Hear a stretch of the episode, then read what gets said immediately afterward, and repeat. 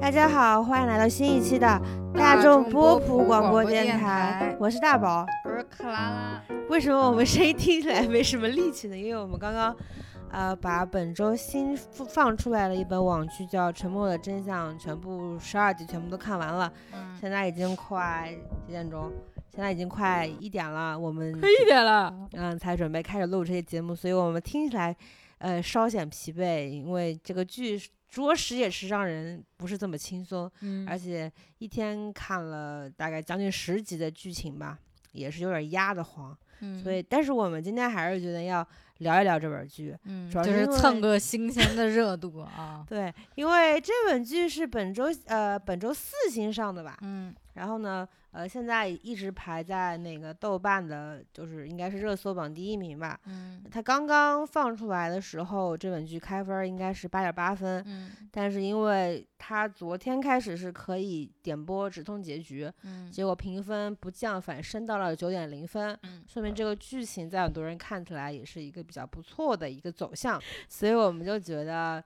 呃，必须必须必须的，得得得看完哈！啊，这个热度必须得蹭啊，得蹭上啊！但是在聊这本剧之前，还是聊聊我们最近看了些啥啊？先休息一下，调动一下这个情绪 啊，稍微就活跃一下气氛啊！我其实上周就是把《琉璃》看完了嘛，但是我不会再说了，克拉老师请放心，我听连续说两个礼拜了，我不让你受受这种苦啊！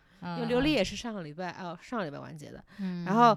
我这个礼拜还看了一本那个腾讯的新片，《长安诺》吗？不是不是腾，长安诺是那个湖南湖南播的哦。腾讯啥新片是呃改编那个二零一六年。金城武跟周冬雨那本电影啊，喜欢你啊，喜欢你的那本电视剧叫我我逗号喜欢你，主演是赵露思和林雨申。嗯，我其实看预告的时候，我就还还不错，但是我发给克拉老师看了，嗯，克拉就觉得男主实在是太油腻了，因为他看上去实在是不像喜欢女的大叔，嗯，他看起来确实比较比较不是你要想电影版对标的可是金城武啊，你拿李雨申去对标金城武，是不是辱金？金城武了，因为他们这本片嘛，之前在网上有一个呃比较流行的片段，是赵露思趴在呃那个车子上跟李宇春说了一段很很听起来很不错的韩语，一个一段对白，很多人都觉得笑死了。然后呢，李我就发给我朋友看嘛，朋友说男主女主没有一个认识的。后来我说这这个主演是林林雨生嘛，他们说啊那个就是男主嘛，我以为是个配角。事实就是证明男主真真的不是很红啊，但是我看了一集嘛，嗯，总体来说，我觉得如果就是当个一个休闲的来说的话，还挺可以的。我觉得光听对白还可以，就你不要抬头看脸，脸就是啊，怎么说呢，是一个精致版的光头强，就比较像像像光头强。我知道他想走那种雅痞的路线，但是他这样油哈，真的很油，然后。这也是我第一次看动态的赵露思，因为我之前那个什么芊芊什么的那个传闻中的陈芊芊，传闻中陈芊我没看嘛，嗯，她比我想象中的要不甜一点，她笑起来挺甜的，我是吗？就是我不知道是因为我就看了两个片段，一个就是你刚刚说那个说韩文的那个片段，还有一个嗯，无畏无畏哟。还有一个是他们后来那个住一起之后签快递的那个片段啊，就是说赵敏啊，那个是吧？然后林雨申说了一句啊，赵露思就问他说：“那但周芷若呢？”然后林雨申就说一句：“我这版里面没他。”是那段，我就觉得赵露思感觉。就是 年纪长大点儿的话，这个脸耷拉的会非常快，因为她就是比较亏嘛，亏就亏在脸的脸比较圆。对，就是她的肉脸，感觉现在这个年龄胶原蛋白已经不是很够的那种，你知道吗？就不是像赵丽颖演那个姗姗来迟的时候那种是非常就是非常充实的那种胶原蛋白，她的那种胶原蛋白就感觉。赵露思就感觉已经有点耷拉下来了，嗯，就因为我们平常不是都说那个美人在骨不在皮嘛，就是说一个女孩子如果您倒是会会说，就那种大美女，好看的大美女一般都是骨相更好，就是比起皮相来讲，就是骨相更优越嘛。然后赵露思首先她的脸就明显是靠肉在撑，不是靠骨头在撑的。然后同样，我就是赵丽颖，其实也是靠靠肉不靠脸的那种吧。但是我感觉赵露思还要那个，就是就感觉她耷拉的会很快。当然了，都很漂亮，都很可爱了。不行，你要相信现代科学技术嘛，就是哎脸耷拉了可以再修她不是脸大，她是脸耷拉下来了，就是垂，你知道吗？好，然后除了这嗯本片，我还稍微看了一下，呃，那个《黑袍纠察队》，啊，你开始看了，我还没我看了两三集，我觉啊得他这个是这因为季有更阴暗吗？嗯，我因为对，因为看完第一季嘛，我对嗯这个片的期望值非常非常高。嗯，就看了第二季，我发现比第一季还要血腥和暴力。然后这一季新加入了一个女性角色，嗯，应该是拿来就是就是跟那个祖国人对着打的。结果没嗯想到她其实跟祖国人是一条线上的。我本来以为嗯他会是一个新加入的反派力量，结果发现嗯不是。还还嗯挺，但我没看完呢哈，因为好嗯像还没有出完。嗯，然后我们上周俩不是还一起看了那个一星在变，啊，实在是 很多人都夸这是年度第一科幻片，我嗯其实觉得有点儿就嗯不是不太舒服。我觉得他的不舒服是在于让你觉得被冒犯到，就那种被害怕到、被冒犯到的那种感觉。因为里面那女主真的不像活人，就对，然后而且主要我觉得是因为她那个眼睛的那个眼瞳色嘛。瞳色，对，就很奇怪，所以就而且她整个说话的表演方式什么都非常的 AI 化嘛，因为她演的本来就就是是个 AI，对对，然后整个的环境设计啊什么的，就给人感觉很很容易被你自己被侵犯到了那而且这种感觉，片很不不是讲的是宗教嘛，就是人类的宗教很多是在哪一个环境下所诞生的嘛？嗯我其嗯实觉得有些事儿不是这么深的，就是非得就抓着我去思考，我其实不是很很愉悦啊。不，你就是喜欢琉璃那种剧，对，你不想看严肃的剧，你不能就说人家过于那个我思考，我就是死，我就不配。啊对你就是不配。您您上周看过啥？哦，上周我本来想看一部韩韩国的电影，呃黄正明跟李正宰的一个新电影，叫《从邪恶中拯救我》，评分也特别好，然后又是黄正明又是李正宰，我很期待。但是上周不知道为啥就没看，你能不能稍微愉悦点儿？就没什么，呃，就反正最近没有什么特别想正正经经坐下来看的东西，因为嗯我觉得就不知道为啥，我觉得我现在就是宁愿刷手机，也不愿意正经看个电视剧或者电影什么的。那是剧的错，那是剧的错，是吗？剧不够吸引你，绝对不是你玩手机的错。哦，好的吧。好，那那下面我们就来说一说，呃，这本嗯备受期待的这个《沉默的真相》嘛，嗯，因为它是爱奇艺迷雾剧场的收官之作嘛，它也嗯是改编紫禁城的原著，原著叫嗯做《长夜难明》。嗯然后这本小说在豆瓣的评分本来就还挺高的，会比那嗯本之前改编自那个《隐秘的角落》的那个《坏小孩》还高，因为它嗯这本怎么讲？我觉得文笔是最好的，然后它剧情也是最复杂的，嗯，然后它背后的隐喻也是挺深刻的。讨这还这还隐喻，它都哎明喻了就是一，些社会的问题，大家就比嗯较喜欢看批判社会嘛，嗯所以这个痛点痛点。这个分儿很高。然后嗯？呢，这本改编的主演是廖凡、白嗯宇还有谭卓。嗯啊，然后我看的时候发现这本片里面还有一些就是咖位不大，但是很眼嗯熟的演员，比如嗯说里面有那个之前在《白夜追凶》里边演那个关宏关宏宇吧，嗯，就是演弟弟的老嗯婆的那个嗯女、女的，但我不知道叫什么名儿。嗯，然后里边还有好多年前咱我们看过的那个系列电影，叫那个《侠森探案传奇》里边那个嗯演李少白的那个男的，嗯他叫韩硕，他在这本片子里面演一个反派吧，嗯叫黄毛，角色叫岳军，但是他哦有一个别称叫黄毛。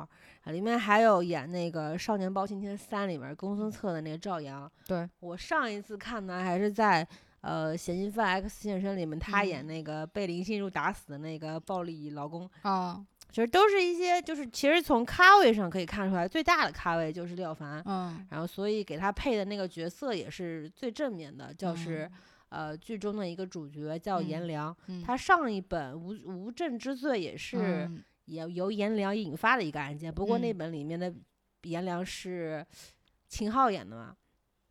然后呃，白宇在里面演的是灵魂人物江阳，因为整本长夜难明小说讲的就是江阳为了一个真相献祭了自己这么一个故事嘛，所以他在呃这个沉迷呃沉默的真相里面，江呃白宇演的是一个非常悲情的主线 主线人物，嗯，然后其中还有之前在无证之罪里面演李丰田的那个大哥叫李宁李，我觉得他演技。非常非常好，我们的黑土地何正宇啊！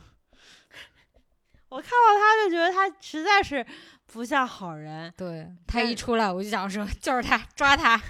然后他在这本片子里面演的是一个帮助江阳完成最后。呃，真相浮出水面这么一个使命的一个大学教授，他叫张超。嗯，其实名字上听起来平平无奇，但做的事儿可真的是不得了。嗯，然后这本剧一呃也是延延续了爱奇艺名目剧场一贯的作风嘛，一共就是十二集，然后爱奇艺独播。嗯，然后每周三到周五更新两集，然后九月十八号开始零点可以点播直通结局。嗯，然后每一集是三块钱，反正你全部看完也就花。花个十八块钱嘛，我觉得还可以。嗯，之前琉璃还有人花了一百多块钱呢，真假？因为它每集就三块嘛，提前播还有五十九集嘛，那可不得花一百多块钱？那我觉得这还是挺挺划算的，还可以啊。然后，而且但是不是我在想的是，如果你有这个点播机制的话，那你何何何必就真的会有人去等吗？会啊。真的吗？而且，因为你如果有点播的话，就尤其是像这种悬疑推理剧，那基本上就全部网网上会剧透是吧？对。但是你觉得这本片是悬疑片吗？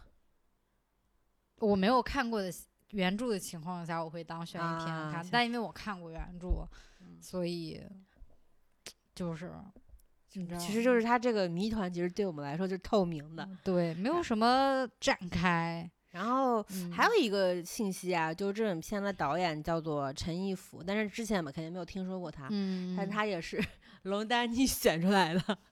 我实在是没有想过，我们逃脱了 什么明日之子，还要再遇到龙丹妮。他之前那个湖南卫视办了一个就是选导演的一个选秀，叫《我要拍电影》，然后呢也是龙丹妮做的嘛，然后这个导演是这本节这档节目里边的季军。哦，冠军是谁啊？不认识啊？哦，好的吧。好，然后呢？目前呃，我们看完十二集，克拉老师，你觉得这个片给你的就是分数大概是怎么样的呢？因为我有一个前提，就是我我刚刚讲的，我们俩是都看过原著小说的，所以就是我在看的时候没有把它当做一个推理悬疑片看，我更多的是去，就我的好奇点不在于就是。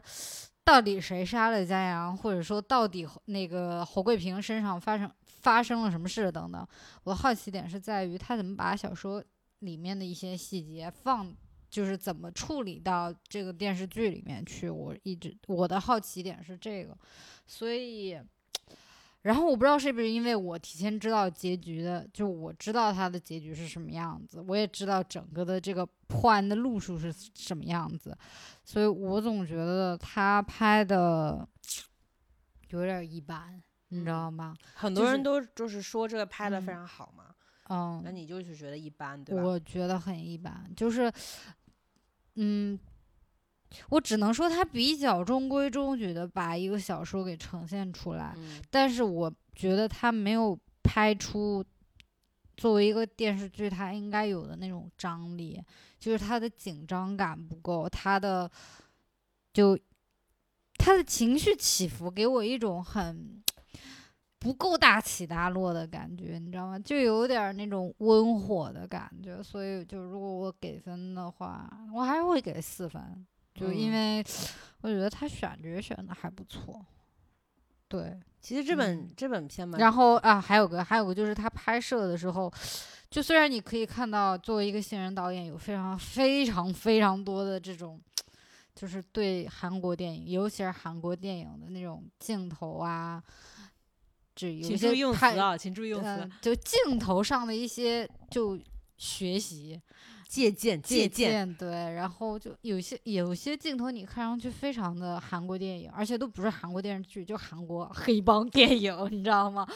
但是就就总体来说，就看下来还是舒服的，所以就还是给四分吧，就也有一点鼓励性质的那种。嗯，其实我先不说我的感觉吧，我先说这个原著原著小说这个紫禁城个人的看法。嗯，他其实，呃，为为这本电视剧，因为他的微博从来都只是宣传自己要卖书这件事情的嘛，嗯，都是为自己的书打广告。但是他为了这本剧发两条微博，他第一条微博就是说。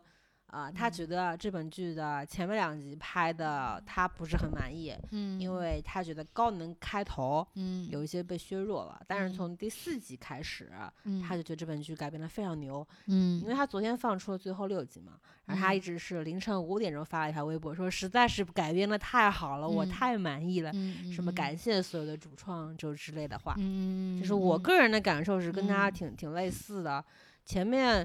呃，紫禁城是觉得第四集很好看，我是在我是觉得前面三集，嗯，我都不喜欢，嗯，我觉得无论是对廖凡的这个柏林影帝的运用也好啊，或者说是呃台词的文本也好，或者说是整个镜头的转换很好之类的，我都觉得导演好像是没有睡醒的时候在拍的，嗯，就整一个我都看不进去，嗯，但等到他第四集出现了。两段平行剪辑，啊啊啊！之后我就觉得导演好像突然觉醒了，他知道该怎么拍了。但是我本来以为第四集后面整个故事是往上走的，嗯嗯，但我有点失望。嗯，我觉得后边大概他是大概是从第四集到第十集还是维持一个水准的，嗯，但是到了十一、十二集好像又回到了第一、第二集的水平，等于说是。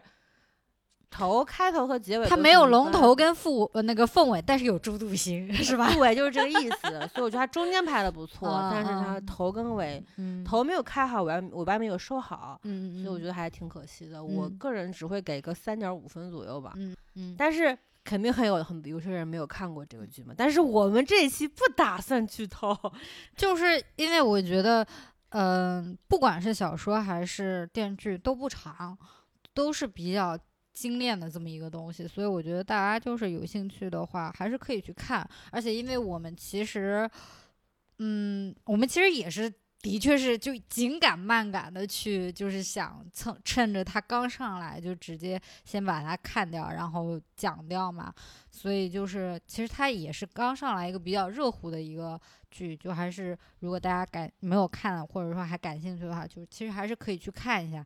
我们就是还是聊一下我们的感受吧，就是让这一期的播客 稍微时长短一点。其实我我的理由是觉得。因为我们是看过小说的嘛，嗯，但是看过小说之后呢，对这本剧的观感整体会下降一个档次。嗯，就如果它里面一些梗没有破掉的话，你整体的观影感觉会更加优良一些。嗯，所以我们这一期不打算剧透，但是我们想讨论一下。所以我们这后面的半期节目呢，主要围绕的就两个点。第一个呢，是我们想讨论一下剧中的一些优缺点。嗯，第二个呢，我想说一下跟原著上的某一些改变。嗯，啊，会对就是小说跟电视剧呈现方面的核心内容到底有什么变化？就是所谓的二次创作。创作，对，就大概就围绕这两个点，我们后面稍微捎带手的时候稍微说一下。嗯我们先说一下演员，呃，我们先说主演吧。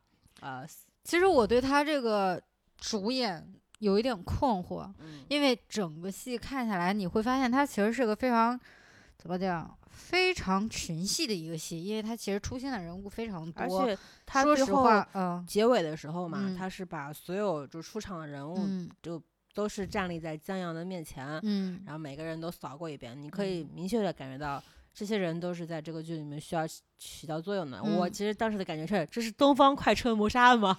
就所以我就不会觉得那个。白宇是主演，你知道吗？但白也白宇整体说来，他是因为他他作为就是白宇演的是江阳啊，因为我们的这个故事一开始就是以江阳的一个呃所谓的谋杀案开始的嘛，开头他就已经死了，然后他一直是以一个回忆的形式出现在我们的面前，所以他其实是一个就是你知道就是整个故事的，他可以说是核心，但是呢。他戏份没有那么多，你知道吗？多到可以说是主演。而且如果你真的要说核心的话，我可以说到侯宝平、侯桂平。侯贵平、侯宝平是谁？他这个故事我就不说大概了吧，他基本上从江阳的死作为一个开端，引出了三个时间线，嗯分别的时间点是二零零零年侯贵平的死亡，嗯然后到二零零三年江阳要为侯贵平的死亡翻案，嗯到二零一零年嗯张超为了以以江阳的死要推要翻案十年前的一起旧案，相当于于就是说三个时间线在这个剧里面是同时并行的，嗯。所以在这个整体故事的呈现中，呃，嗯。等于说是侯贵平呀、江阳和张超他们是三个并行的一个主线，嗯。然后再加上呃廖凡廖凡饰演的颜良，他是在嗯。张超这个时间线里面出现的，嗯。所以在某一个剧情点上，他嗯们三个是在同处在一个事情环节下的。嗯所以他才会有后面三个所谓的平行蒙太奇，让所有的人都为之惊艳的一个嗯场场景的嗯出现。就是因为我觉得颜良就是廖凡作为主角，我比较能理解的，因为他是作为重案组的一个就是大将嘛，他要靠他来就是抽丝剥茧的去查这个案件它。是一个剧情展开 NPC 吧，我感，觉是。啊就是刚开始他还有点主演的那种戏份在，到后边也变成工具人。然后颜良的话啊，不是颜良，那个江江江什么？江阳，江阳，他怎么名字都差不多。江阳的话，就是在他们的那个时间线，就不只是他，然后还有另外一个，呃，公孙策演的那个刑警朱伟，然后包括一个前法医，呃陈明章，呃叫什么？陈明章，啊，陈明章，对，就这他们三个人是相当于去查啊，这就为那个侯贵平翻案的嘛。所以其实我就真的是觉得看的时候我很困惑的一点就是觉得白宇的戏份没有那么多。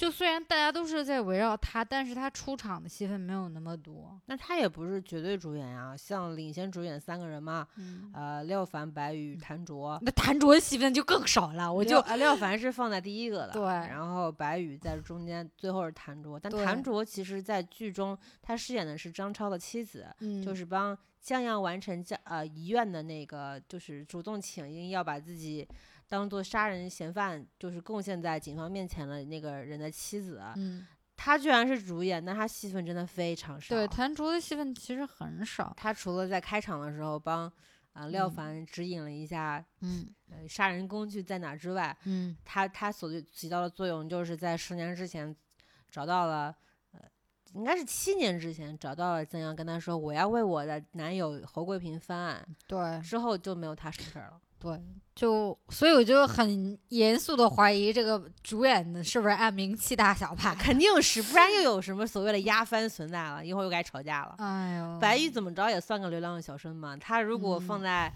呃，比如说放在谁之前，肯就嗯就他如果放在廖凡廖凡之后，他粉丝肯定不会说什么。那我们再说一下，就是你觉得白宇跟廖凡演的好吗？廖凡，我就觉得简直就是在这剧就是浪费。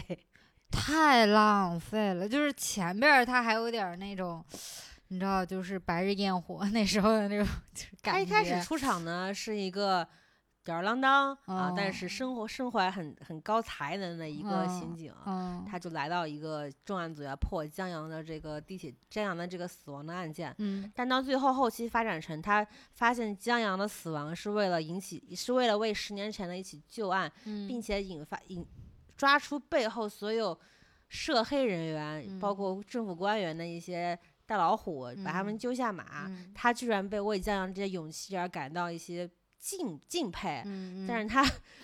在在这这这个角色啊，就是嗯换谁演都是一样的，我觉得我犯犯不着用用廖对凡。对对，就是刚开始他还有点存在感，但后边儿就真的是工具人。然后我觉得白宇演的也不好，我觉得白宇怎么讲，不能，我就觉得这有一场还还挺好。你说说的是哪一场呢？就是土呃那个钱包找不到那一场。啊，因为白宇这个角色嘛，在嗯后期是他是先被诬陷入狱，他嗯之后呢出来之后，准备想重新开始生活的时候，发现自己得了肺癌，嗯，然后那时候还不知道自己得肺癌呢。啊、好的，就是身染 重病，还是他就跟自己的好友朱伟还有陈明章他们就是聚会吃饭嘛，因为他那嗯时候穷困潦倒，然后陈明章要给他钱，然后嗯江阳觉得我不能再我受之有愧。嗯这时候他突然发现自己钱包不见了，嗯他就感觉自己办案也不顺，生活嗯也不顺，嗯最后钱包还丢了，整个嗯就是整个崩溃，就开始嗯哭。嗯这场戏其实我我是被打动的，嗯因为我从来没有觉得白宇是个演技还不错的人，就嗯那一场他有让我共情到，嗯但也只此一场而已。对对对对对，就是白宇，因为他这个角色说复杂吧，也不复杂，其实应该是比较好演的一个角色，因为他基本上就是一个愣头青，然后就是公正啊，那个相信司法正义，然后比较嗯单纯，然后的一个出身比较良好的一个，直接从大学那个大学生变成一个检察官呢。就非常清白的这么一个一个角色，就按理说应该是比较好演的，但是我总觉得他演的非常片面，刻板吧，他演的有点儿，就就是很浮。就是很多人会觉得嗯江阳这个角色让人感动的原因，是因为嗯他为了一起，其实跟他没什么关系的他那个侯桂平其实就是他大学同学，还是不嗯怎么熟的人，他为了这个案子，为了他心中的正义，他基本上贡献了自己所有的一切，嗯啊，包括自己喜欢的女女孩儿，包括嗯自己后来就就应该是凑合组成的家庭吧，他也嗯。没有了，然后工作也没有了，嗯。到最后连身体健康都没有了。嗯。就是他的他整体的转变是从一个非常阳光，就白宇嗯本人嘛，嗯。这么一个形象，笑得很开心的一个人，到最后就基本上就是一个一个濒临死亡的这么一个病人的状态。嗯大家会觉嗯。得这一个转这个转变的过程让所有嗯。人都感觉感动，嗯，因为呃，其实很多人会觉得这种价值真的太高了。嗯，我不相信有这种人会存在，但是嗯江阳会让人觉得，呃，就他这个角色的难点就是在于嗯他不能演得太中二，嗯嗯，就就会让人别人觉得，嗯、这一切是不可能存在或不可能嗯发生的。嗯，那白宇演呢，我觉得他演的让这个角色变得还挺合理，我觉得他没有信念感。但就是就是就是合理而 已，嗯但是他嗯不会让我感动。就他缺的就是那一份打他没有动我的信念感感觉 啊！怎么说呢？用乐评人的话就是，我觉得他没有核儿。对，就而且因为他那个，他就是表现自己有一些情绪的时候的那种表现方式是一模一样的，所以就是 很让人有一点儿出戏，你知道吧？然后嗯尤其是前期，因为他是一个就是天天梳着，就是头也是梳的规规矩矩，然后头上那个脸上没有毛发，然后就总让我想起 那个什么？他演的什么来，《微微一笑很倾城》里面那个，曹光。对他老让我想起曹 光。说 说起来，我们对白宇这个这个演员还是挺挺熟悉的。他他他，我我第一次见他演就是曹光吧，就是他我演两本，两对对对两版版曹光然后那个《美人为馅》，哎呀，美人为馅，《美人为馅》，而且我是在那个那个之后看的，镇魂之后看啊的。嗯，我为了他去看，我看我看了 快进看了受苦了。实在不行，因为《美人为馅》小说我看过，我还挺喜他欢他。跟杨蓉演演演情侣。我的妈呀！就是我觉得我对白宇的意见就是希望他永久半永久的把那胡子给我他为。什么会因为《镇魂》这本剧出名啊？就是嗯因为他拥有了个胡子且不油腻，他满足了大部分人心中什么叫做大叔的这么一个形象的，嗯就是怎么说又嗯脆弱又美大叔的这么一个形象嘛。嗯其实嗯其实我觉得他演的就是确实是一般啊。哎，他《镇魂》之后还有其他的他还演了那个跟跟邓超的那本《银河补习啊班》啊啊！对对对，对但是我没，看，我也没，我看他另外一本嗯剧啥？哦，我知道你，蓬莱仙，蓬莱仙。对对对，你逼迫着我们看的第一集、哦，我真是尴尬死了，因为他啊身上的气质是屌丝感嗯啊，不不是不是不是骂人啊，嗯但那换句换个词儿，草根感，就他就嗯去演一个霸道总裁，是就是还有一部剧，还有一部剧，是吗那？个侦探的民国侦探的那个侦探对哦，吧？侦探对，哎，他其实这本侦探他没有跳脱出赵云澜的人设嗯，然后嗯他又把赵云兰是那个默呃不不默读一个那个镇魂里面的，他要把自己是生搬硬套进了福尔摩斯这么一个人嗯设当中，嗯不舒适啊，不是嗯就不嗯舒适嘛。但嗯是我觉得他演技最好的那个应该是之前《建国大业》，啊，他里面演一个将军吧，还是嗯谁？反正也反正那个是他我见过他演技最好的。嗯如果但大部分人会觉得他这这这一次《沉默的真相》演技爆发，嗯我觉得呃不太至于吧。有就就我们刚刚说的那场，然后还可还不错，的确是挺好的。啊，他其实还有其他的时候还有一个场景，就是他最后决定自己要去死的那一场，嗯，其实演的还还可以，但也就是嗯七十分儿吧。我其实对他嗯要求不高，要求更高一些，但是哦我觉得他并没有突破到吧，因为很多嗯人会比较白宇。呃同嗯样都是镇魂出来的嘛，有嗯些人会比较白宇跟跟追追龙龙之间的差距。他们俩的演技也就半斤八两吧。我说实话啊，啊，追龙好一点。我觉得白宇的资源比追龙好太多了。那没办法，那人家白宇是一星的呀。嗯，但但是但是 追龙的粉丝可比白宇的多多了啊！你小心点儿说话啊！但是朱一龙老师怎么说呢？我觉得他可以在他演技就是层次感多一些吧。嗯，嗯就是但是碍于角色的 限制，我觉得但是我觉得朱一龙老师能往小了演，白宇不能往小了演，白白宇要往 要往老了演才。而且我觉得白宇的戏不是特别细腻。嗯，他的层次都是断开的，比如他前一秒是震惊，下一秒悲伤，中间是没有过渡的，嗯嗯所以就就是这样。而且我觉得他嗯下巴怎么这么平啊？因为他这本戏打戏，这本戏的光影是打的还蛮好的嘛，嗯说打到脸上会有一种嗯就是很多人追求的电影感。嗯，现在很多网剧都追求电影感嘛，就打的白宇这个 脸上这个一一整条直线下来嗯就是下巴，我说哇这么平，我就惊讶了。然后说完白宇的廖凡，廖凡我们嗯确确实没啥说的啊，嗯，没什么好说，因为我觉得他没什么发挥，他也没想着怎么发挥，然后他那个角色也没有什么好让他发挥的。对，说实话，因为就整嗯个剧他也没有很曲折，不像那个《无证之罪》那么曲折。呃，《无证之罪》里面颜良那个角色，我觉得演的因为《无证之罪》，我觉得他其实是在突出颜良，但这个角色他是在突出江阳。好绕啊，对，这俩名儿太像了。紫禁哦城，麻烦下次取名字符就是差别大一点。宇宙，好吧。然后说完了，呃，主演嘛，嗯其实我们还想说说那个配角配角嘛，先嗯说说那个宁理老师啊，演的好，好，非常好，衣冠禽兽好就是你，对，就是因为他有一场那个就是认罪的戏嘛，嗯，就其实大家都知道，就是看过小说的人都知道，他不是那个，就是他演的那个角色没有杀那个江阳，但是呢，他要先把这个事情给认下来，然后到时候在那个检。在送到那个检察院进行庭审的时候，他要再翻供这样子的。但是呢，我们宁理老师演的就是他一说是我杀的，我就想说，对，就是他杀的，逮捕他，就是他，没有其他嫌疑人了，就是他。我不知道是因为之前李丰田的角色，我觉得就是李丰田太过印象深刻了哦因为我清楚地记得李宗田那个角色有一个细节设置，是他抽烟的时候是啊要把烟嘴掰掉的，嗯那个那个细节是他自己设置设计的。嗯，然后在这本剧里面，我觉得他整一个面部线条的走嗯向都是个凶手的走向。就包括那个隐秘的角落里边儿，他不也出现了一下嘛？嗯然后那个时候就觉得他是不是后边还有戏啊？他要拐卖儿童还是要怎么样啊？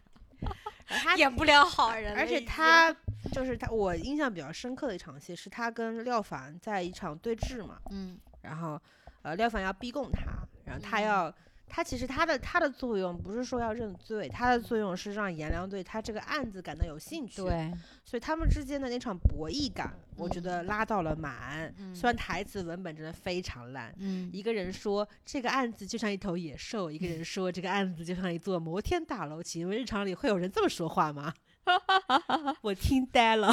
对，但是我觉得他真的演的他。呃，宁理老师就是在非常非常不口语的台词的情况下，嗯做出了一种非常合理的演绎，就是说嗯他是一个大学教授，他的日常就是如此。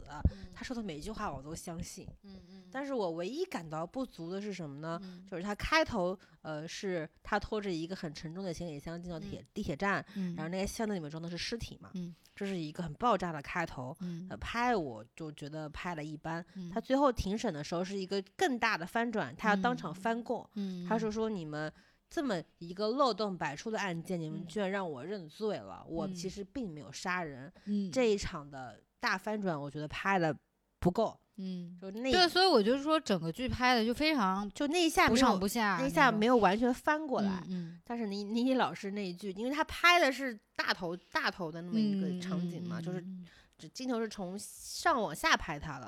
他说了一句“我没有杀人”的时候，嗯我有被吓到。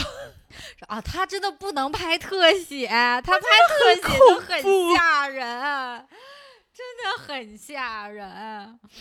而且因为他那个他的戏基本上都是在看守所啊，或者在审讯室，你知道，都是对这种阴暗的灯光下，就看哦着他非常非常明显，我就感觉下一秒他就要邪笑，对我就觉得很恐怖。可太害怕了。但不是说他演的不好啊，他嗯这个角色的作用就是让颜良产生他是凶手的错觉，他做到了。嗯对，就他戏份其实挺少，但我觉得就还是一个比较好的完成了整个角色吧。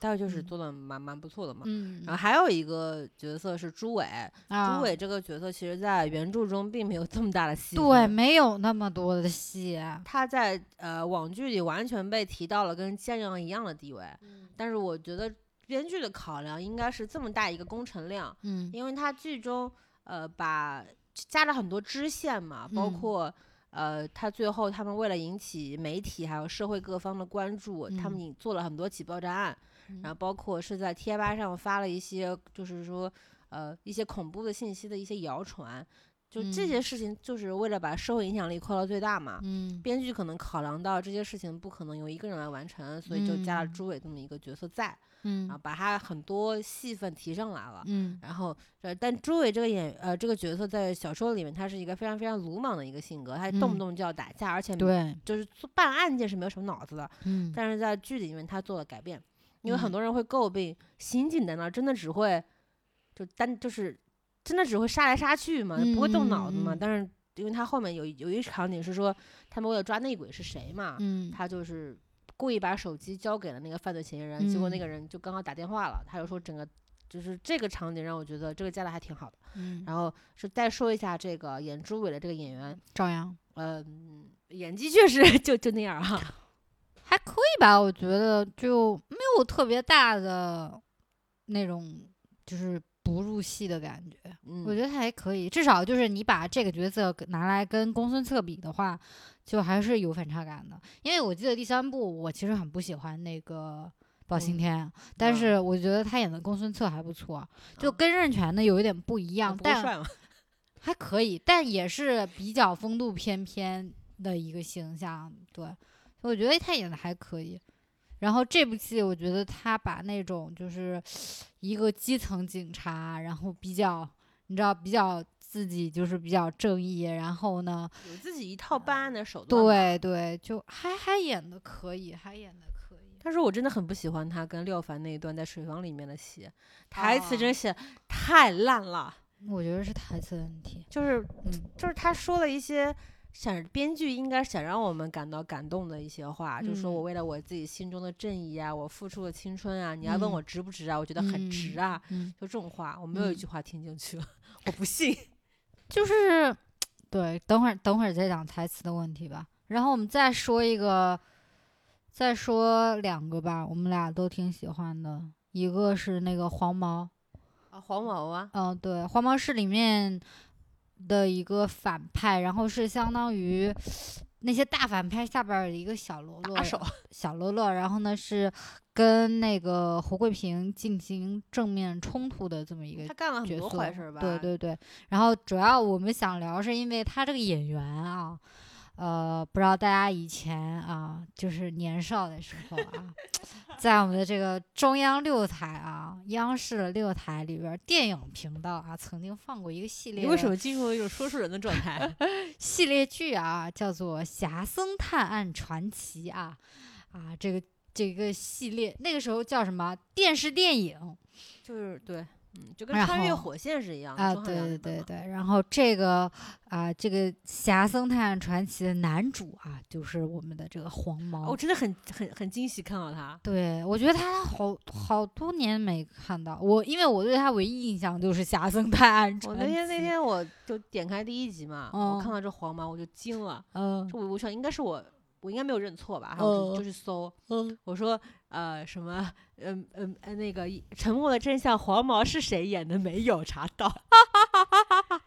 然后然后我就搜这个演，我就好不容易搜到这个演员叫什么名儿嘛，然后有一个词条说韩硕怎么不见了？嗯，就是就是确实是很多年没有看到他出来演戏了吧？而北毕业于北京舞蹈学院、中央戏剧学院，就是是一个专业这个科班出身的一个演员嘛。嗯他在里边演的黄毛，哇，真的让我觉得就很好啊。嗯，演的而且他不是专门的坏，嗯，也不是单纯的恶，嗯，他就是，呃，就就是有一些 无奈在里边儿，但他又是觉得这个事儿他得他得迫于老大的淫威之下嗯做这些事儿，然后他嗯又是日常的沉迷于美色呀，嗯但是他又有男又有，就是如果在自己的女人面前，他又有嗯一种。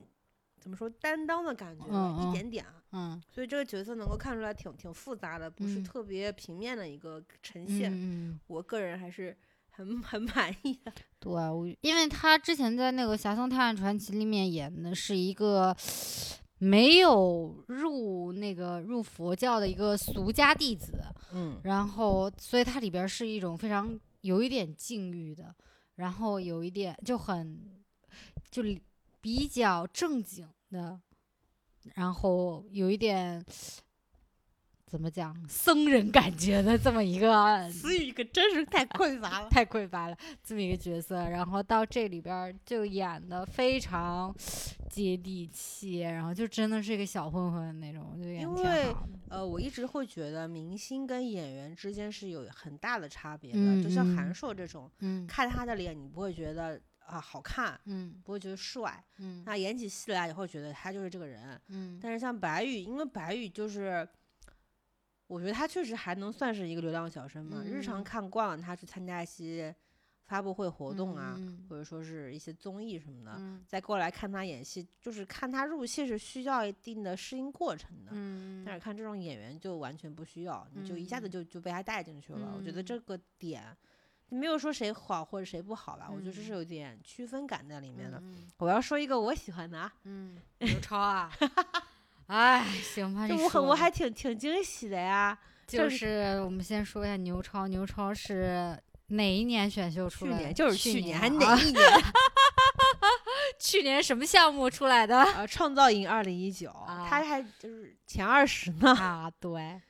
就然后是是是我们大宝为他干干嘛过呀我？当时买了很多酸奶，啊，为他为他花过钱，大家让大家帮我给他投票，结果啊他投的他应该是第十四名，反正没出嗯道嘛。嗯，他是跟白宇一个公司，一星娱乐。啊其实准确说起来不是一个公司，哦，他是是下属公司。白宇是一星娱乐，然啊后牛超是一星一加一，哦哦，他是跟李现一个公司吗？李现是一星呀。李哦现一一星一加一是一星下面另外一个子公司哦培养一些就可能会出名但没有那么出名的年轻的演员。哦那牛超之前去参加创造营，他本来想说做男团的嘛，结嗯果还好，我终于看着他出来演戏，因为投完票之后，他就比赛结束结束之后，他就是消失了很长一段时间，我不知道他去拍什么戏了。嗯我今年发现他是在演他演的是呃廖凡身边的一个小警官，啊，我就就是就是其实就是一个跑腿的。啊，戏份主要就是去市场询问一下大爷大妈，你有没有见过这个人，或者说大爷大妈，你有没有看见这个水管？我们要找，这是重要的物证嗯啊之类的。就这后面还参与了一场那个枪击战，我也觉得嗯很很惊讶。嗯然后呢，还有一部分的职职能就是 就就是主要承担起这个这个片里边儿的那个植入广告，就是对对对对对对对，就是什么每日坚 果呀、酸奶。莫小仙呀，什么玩意儿他都得吃，吃完了还要跟别人说，哎，你也吃每日坚果，哎，你也喜欢吃这个什么自热小火锅啊，就这这一部分职责都交给他来做。嗯，然后他台词呢，因为他不是他不是那个演戏出身的，他是还要求他台词啊？他是画画的。嗯我我就觉得他这台词，我觉得还可以啊。嗯虽然克拉老师就觉得嗯说话没什么力气啊，嗯我但是我有滤镜，嗯 嗯，我很惊喜啊。嗯，因为因为同样是从创造营出来的嗯人嘛，大部嗯分人都去演那种古装戏了。嗯啊，你觉得他还有点追求是吧？啊对对 那可能也不是他有追求，可能是他的经纪人或者公司有追求，好吧因？为我觉得他这个脸实在是不适合去去去演古装，可能也试过了，不合适，你知道吧？被帅下来了，然后正好说，哎，这边还缺一个小助理，谁而来？且白玉也是一星，那可能就是买一送一啊。对，啊因为我对他的本来对他的定位是热血高校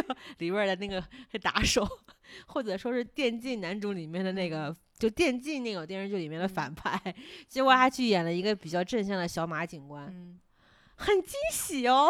嗯，就为这事儿我还发了朋友圈呢，我说就就是我们俩在看，然后只要牛超一出来，大宝就在那儿尖叫，我也不知道在尖叫啥呀，就是，哎，这是一种养成系的快乐，你不懂 我懂啊，我看到我们家唢呐也是这种快乐，啊？唢呐是唢哦，严永强是吧？嗯，然后我们就说完了演员，演员算是说完了吧？说完了，啊我们说说这本戏的那个换一个高级词点的词儿啊，嗯那个镜头语言，哎，我评价就是不错，挺好啊。就是就渐渐借鉴的痕迹呃非常明显啊。那也不能说很明显吧，也可能是我们自己带了有色眼光看，也不一定。但我不是说因为我其实啊觉得就是特别特别明显的，就是我们俩一直在说那场就吃寿司的戏，他是从嗯寿司的正面拍过去，拍最嗯后那个大佬了嘛。嗯，然后就是寿司是个前景，大佬是后景嘛，就感给你感觉非常那个韩国黑帮电影，啊调感觉色调色又是那种对黄黄绿绿的那对，就感觉下一秒推门进来就是李正宰呀、黄正明啊、何正宇啊，但是导演还是有一定想法的。对对，对对他为了体现，比如说侯贵平发现了恶势力，但是嗯。孤注，呃，就特别就是特别孤立无援的这么一个嗯状态。他嗯。用的是一个俯镜头，嗯。然后从呃他投完一封信，嗯，慢慢的走过来，慢慢的嗯。摇上去拍天空。嗯，我觉得还又是一个下雨的场景。啊，不是下雨啊，是 是个 满天繁星的场啊，景。好吧好吧，对不起他配的台词说：“啊，我相信他去的另外一个世界也会充满爱啊。嗯，就是我觉得这个场这场戏我我还挺喜欢的，因为我特嗯别喜欢俯镜头。嗯然后我觉得这是一种轨迹，就很嗯明显才看得出这个人的轨迹，嗯我我很喜欢。嗯还包括很多人喜欢那个转场嘛，嗯就像就是因为它是相隔十年的一个案件，嗯白宇是从左边往上走，嗯廖凡是从右边向下走，嗯这么一个穿行的这么一个概念，嗯等于说是嗯我们虽然是处在不同的时间，嗯但是我们为的是同一个目标，嗯就是这种感觉，嗯我很觉得很不错。嗯还有有一场就是说，白宇、侯贵平啊，不不是嗯白宇，襄阳、侯贵平跟嗯颜良他们在嗯。三个时间点上共同回呃回眸，嗯。就说这个这个案子我查定了，这么一嗯。种先就是这种信念感砸在你心上，嗯。这两个镜头，我觉得是嗯。这本剧剧这本剧里面的 top，嗯，对我觉得非常好。对，然后再讲一下台词吧，嗯，就文本，因为我们俩都觉得文本特别差，其实他其实不是差的这么明显，我觉得他差的很明显，就尤其一到他嗯想煽情或者利他他想益的时候，他想升价值的时候，他就哦对，或者想就有点力不从心了啊。嗯他这个文本的主要问题就是太文本了，像像文书绉绉了吧？对书面语言不像是人说出来的，而且完全不考虑他每一个角色的职位或者说是对人物性格，然后身在的环境，然后说出来的都是那种感觉是从哪个什么文萌芽呀，什么什么读者文 摘呀，什么我什么抄下来的那种。我举一个例子，就啊是朱伟骂那个背后的黑手，啊说你就是恶势力背后的保护伞。对，我就想说你有事儿吗？就是感觉特别改的比较好的一个稳妥的剧本，然后找了一个实习生给填的词儿的那种感觉。但是有些就是就是就是我觉得填的还不错，嗯，嗯，但是但我已经忘了是什么了，就证明可能也没有那么不错吧。就是我是真的觉得文本非常不好，让我看着有时候会觉得，因为我是个特别怕矫情东西的人，嗯所以他稍微啊对他稍微有一点那种迹象，我就 很难受，我就很不舒服。我觉得他很喜欢用比喻，嗯，对对，我觉得比喻其实比的也不高级，你知道吗？我因为呃，我习惯听到一些比喻是日剧里面，嗯，就像之前《四重奏》里面说，生活就像甜甜圈，嗯嗯，就这种比喻，我会觉得舒服的原因是因为日剧呃就是这样但 是中文中文台词，除非这个比喻会让我觉得很抓，很嗯。抓我的心。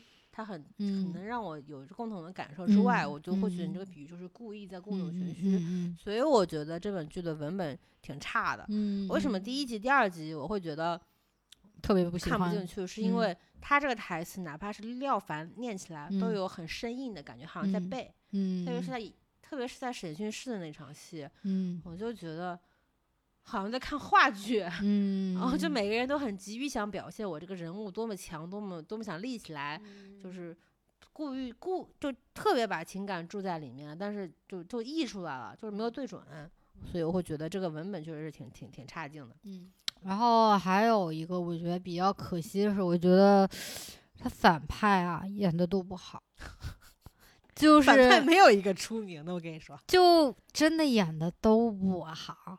因嗯为我在看那个这个原著小说的时候，我其实真的是看反派的那些呃情景的时候，我是真的有点恨得牙痒痒痒的那种，就很生气，就很替主角们觉得委屈。但是我看这嗯个剧，我就完全没有感觉，就是。我很久没有看到这么无聊的反派了，就感觉他大概想给，尤其是那个老爷子，他大概想他给你是他是最坏的应该是想给你演一种所谓的高深莫测的感觉，嗯但是感觉就是你就安静的不说话的那种，就没有什么层次感，不像有一些那个还是举韩剧黑那个韩国黑帮电影，就是那种经典的反派那几个老爷爷，你坐在那儿你就感觉他在搞事情。这这几位反派大爷就看上去就像酒囊饭袋，就没啥能力。然后包括我不知道是不是因为剧本的问题，因为在原著里面李建国其实是一个非常让人讨厌的角色，他这里面还加入了家庭，哎，在这里面我完全没有觉得，而且他他是有原著里面一半做了坏。很多坏事儿。对，其实他在原著里面是一个非常嚣张跋扈的角色，然后就真的很让人讨厌。但这在这里面就感觉，嗯，也还好吧，就就因为演就那样吧。演他的那个演员嘛，其实嗯我经常看他演戏，嗯，他老是演一些 就是破正坏面角色吧。破坏别人家庭的那种男的，然后呢，或者演一些很有钱的那种富二代。嗯，然后他这本剧里面演一个反派，他他嗯那个反派本来说是呃滥用职权，是黑嗯。势力的保护伞，然后或者说是经常是违法乱纪，就就是嗯。仗着自己是警察就可以随便杀人，是这种案子，，嗯这种坏事儿。嗯，结果他里面给安插了一个，他是为了钱，嗯。为什么要钱呢？他是为了眼给自己女儿治眼睛。啊，一下子洗白了，我就我就莫名其妙，而且对，最后抓捕他的时候，他在吃饭，嗯。就是好像是为了自己最后吃那一口自己喜嗯。爱的。的那那那些东西，嗯就是特别坐在那边等等他，嗯等别人来抓他。我觉得嗯这个是一个很就很很洗白倾向的一个镜嗯头，嗯好像是说他不是为了钱，嗯他也没有那么坏，他其实就是嗯想一个普通讨生活的人，只不嗯过钱太难赚了。嗯，我我觉得就为黑势力打工钱就很好来，我就、嗯就去了。嗯嗯，我觉得这个我不是很喜欢啊。对对，所以我就觉得反派稍微弱了一点，就因为这种东西就是正反两面，你你要做起这个对立的话，如果你的反派不够反的话，你的正派也很难立起来，你就嗯会不太知道为什么他们要这么。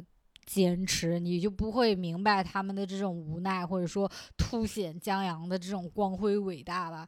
所以我觉得这点儿有点比较可惜吧。我觉得呃原著嗯和网剧中间其实有很大的改变。嗯第一个改变的点呢，它就是反派这个点，嗯他把反派的职位给往下调了。嗯，对原著里面好像，是涉及到省里面的，但他嗯这边好像只是县里面的几个领导，嗯还而且嗯不是领导本人，是领导的女婿。嗯啊、就是这个，我觉得有我看有一些影评媒体说是不要过分激化社会矛盾，嗯但我单纯就是觉得 这是剧组的求生欲。啊，对，你会觉得嗯江阳他以以以死为鉴这件事情是有有点没有必要么深刻。对，有一点没有必要啊。因为其实原著小说的结尾，嗯我当时看的时候，因为我是一呃两三天之内看完的，我是嗯飞快的看，因为我觉得这嗯个剧情太抓人了。对我看到结尾的时候，我就只能用一个词形容，我就嗯叹息了。对对对对对，真的很难受。看到最后，没有人是真正的在法律，就是在法律的程序之下嗯。被制裁的，包嗯。括里面的李建国是跳楼自嗯。杀的，他不是被抓了。对。对对，然后呢，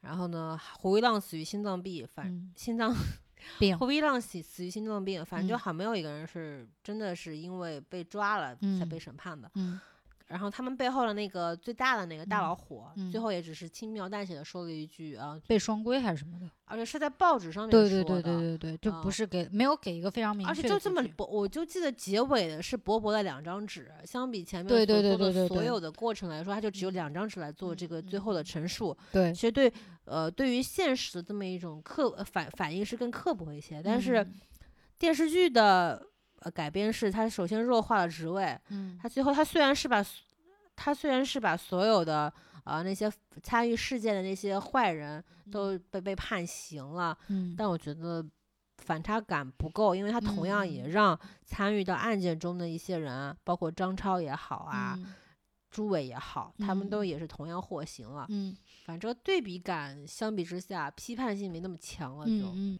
呃，就关于女孩，就是被被性贿赂女孩的嗯年龄，他也做了一定的调整。嗯，像原著小说里面应该是十四岁以下吧，应该是幼童。那我记得不是很清楚，是呃，我我是查了一下，他是十哦。四岁以下，但是嗯原著里面是复读班，就嗯。肯定是十八岁了。嗯，没有电视剧是十八岁，对，电视剧是嗯十八岁，然后小原著是十四岁。嗯。啊因为这两天不是也有那个鲍某某的事情出现了嘛，就相当于是嗯。关于十四岁以下这个嗯。年龄界限是否合理的这个讨论，不是也引发了很大，就很多人在说这个事儿嘛。嗯我觉得还也是挺巧的，嗯，但是我我能够理解为什么剧组要把女女孩子的这个年龄向上调大了，嗯，但是我不是特别喜欢吧。我好像在看原著的时候没有特别注意这件事情，因为原原著是更年龄更小嘛，嗯那那如果年龄更小也会被这种黑暗的事情吞噬的话，那这个嗯。罪恶不就更强嘛？我觉得电视剧就是嗯。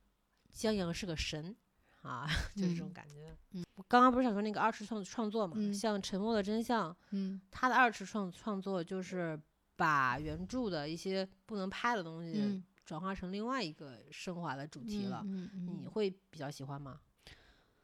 我的在这方面我倒觉得还 OK，因为嗯因为因为我觉得得怎么嗯讲，毕竟它是一个，啊，嗯，是不是挺敏感的？这倒是其次，我是觉得它因为它的受众可能。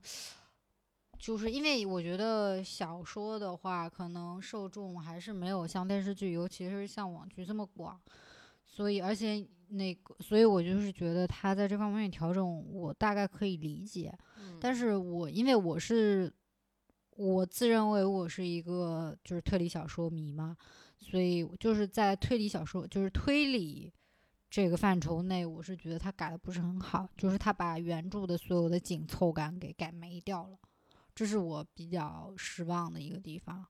因为就是我在看原著的时候，我记得就是我其实很早以前看的，但是我现在就是想起来了，我就是还是让我觉得这个写的这个套真好，就是那个发现那个张超的老婆是侯桂平的女友，那里就是我记得那个时候就是小说写的那一段套的非常好，但是呢，就是在那个电影呃不电影啊剧里面，我就感觉。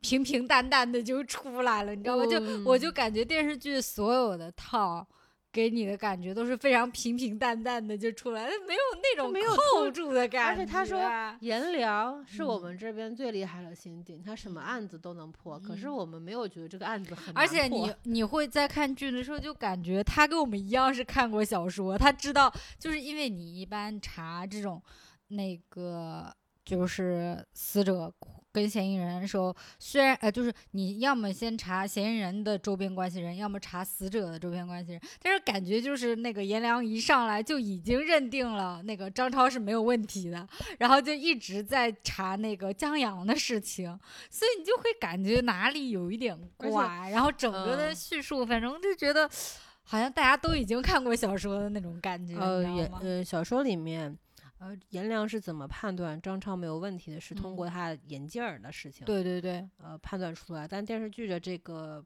就揭示谜底的这个过嗯程非常非常弱，嗯，就就是几句话带过了，也没说清楚，淡的嗯就是整体的悬疑感，我会觉得挺不足的，嗯就是没有让我一产生一种解谜的快感。嗯所以我只能给三点五分的，也就是这个原因，我没有，哦因为我第一没有一种这个社会太黑暗的爽感。嗯第二，我没有被江阳感动到；第三，我也嗯没有解谜的快乐。嗯所以就都是他可能想要给我双重双重的感嗯官，嗯但是每一重的感官都只有一半。嗯，我还是愿意给四分的，就是嗯就鼓励一下吧。我们最后来盘点一下这个爱奇艺的这个迷迷雾剧场啊，嗯因为播之前声势真的很浩大啊。嗯，我现在我觉得现在已经没有人记得第一本是什么了，第一本哦，第一本是那个十日游戏，对吧？我觉得应该没有人记得他了。我肯定记得越谈恋爱，因为很多人会觉得这个悬疑剧场的开端应该是《一秘的秘密的角落》，我就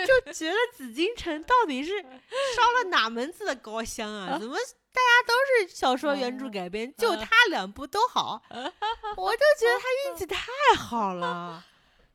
对十日游戏，因为我我不喜欢这种婆婆妈妈的剧情，所以他这个反转我也能猜到，所以我没嗯什么感觉。嗯隐秘的角落，我是真实觉得演的全员都演的很好。嗯包括我很喜欢那个导演所拍的《夏天》，我会，而且他的高能开头嗯比小时候本来还高能，牛嗯逼！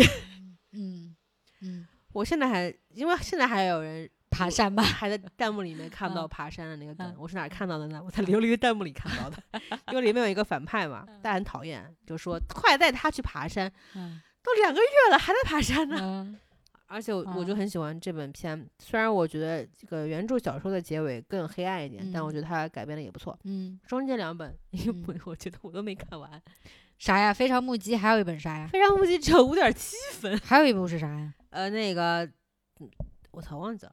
谁演的？嗯还还有一本是鹿晗跟王千源啊那本啊啊！在那个劫难逃啊，那个倒转时空的对那个，那个好像后边也据说拉垮了，是吗？嗯刚开始我看还好多人说好的，什么穿越时空什么什么，然后后边又又又悄声无息的感觉。对，很多人会觉得鹿晗这次演的不错嘛，因为他演的是嗯一个反派嘛。嗯，但是我没有看啊，因嗯为我准备看了之后，已经有人说不要看拉垮了后面烂尾了，我我就 收回了我想要点开的小手指。好的呃到到最后这本嗯呃《沉默的真相》嘛，嗯其实我最期待就是这个。当时看了他那个概念宣传片，嗯，我记得最期待的也是这位，喜欢的还是还隐秘的角落隐秘的角嗯落，对。因为我就看了《隐秘的角落》跟《沉默的真相》，我其他都没看。实时游戏我看了一半没看了，所以你也别说，就是为什么没看完，就是因为不嗯好才没看完呢。哦，行吧，我我我可能我好像就如果就这两部来讲的话，我说不上来。我知道你不太喜欢那个，对，因为我不太喜欢就是关于有儿童，然后有有有那种性侵啊，或者就类似那种，就这信息种没拍。我我知道，就是这种社会议题的这种东西，我比较嗯抵触看这种，所以我可能还是给《沉默的真相》吧，嗯因为主要我觉得我给他高分是因为他小说真的很好，哦，我觉得小说比电视剧更值得看。对我觉得小说写的非常好，所以我觉得就是大家如果没有看过小说，我真的非常非常推荐大家去看。我觉得紫禁城这几他的所有小说里面，我觉得《长夜难明》是最好看的。那他自己还说呢，嗯，啊，卖书我就不推荐了，反正下嗯周肯定会卖爆的啊。对对对，《长夜难明》真的非常好看，我觉得，而嗯且而且是难得一部他文笔还不错的，就是还能呃看的一本、但是这本小说说里面会有一些，因为紫禁城早年啊也是对女性没有一些尊重的啊，所以这个片嗯。里面会有一些呃，如果是你是一个对女权很敏感的人，会嗯。看到一些这种台词嘛，但是不影响啊，真的不影响。嗯嗯，我们这一期嗯聊的很严肃，很认真嗯啊，所以难得一期真的没有完全没有靠剧情来 拉这个时长，然后我们讲了一个多小时。因为我觉得我们俩的剧情复述能力实在就是零吧。对对对，本来明明是一个比较不错的剧，说着说着嗯没人愿意看没人看了。对，啊，所以就是。嗯、今天这一期大概就聊到这儿了吧？我们下一期可能嗯会有王道长啊，大家期待一嗯下啊。那就这样吧，大家再见。拜拜。Bye.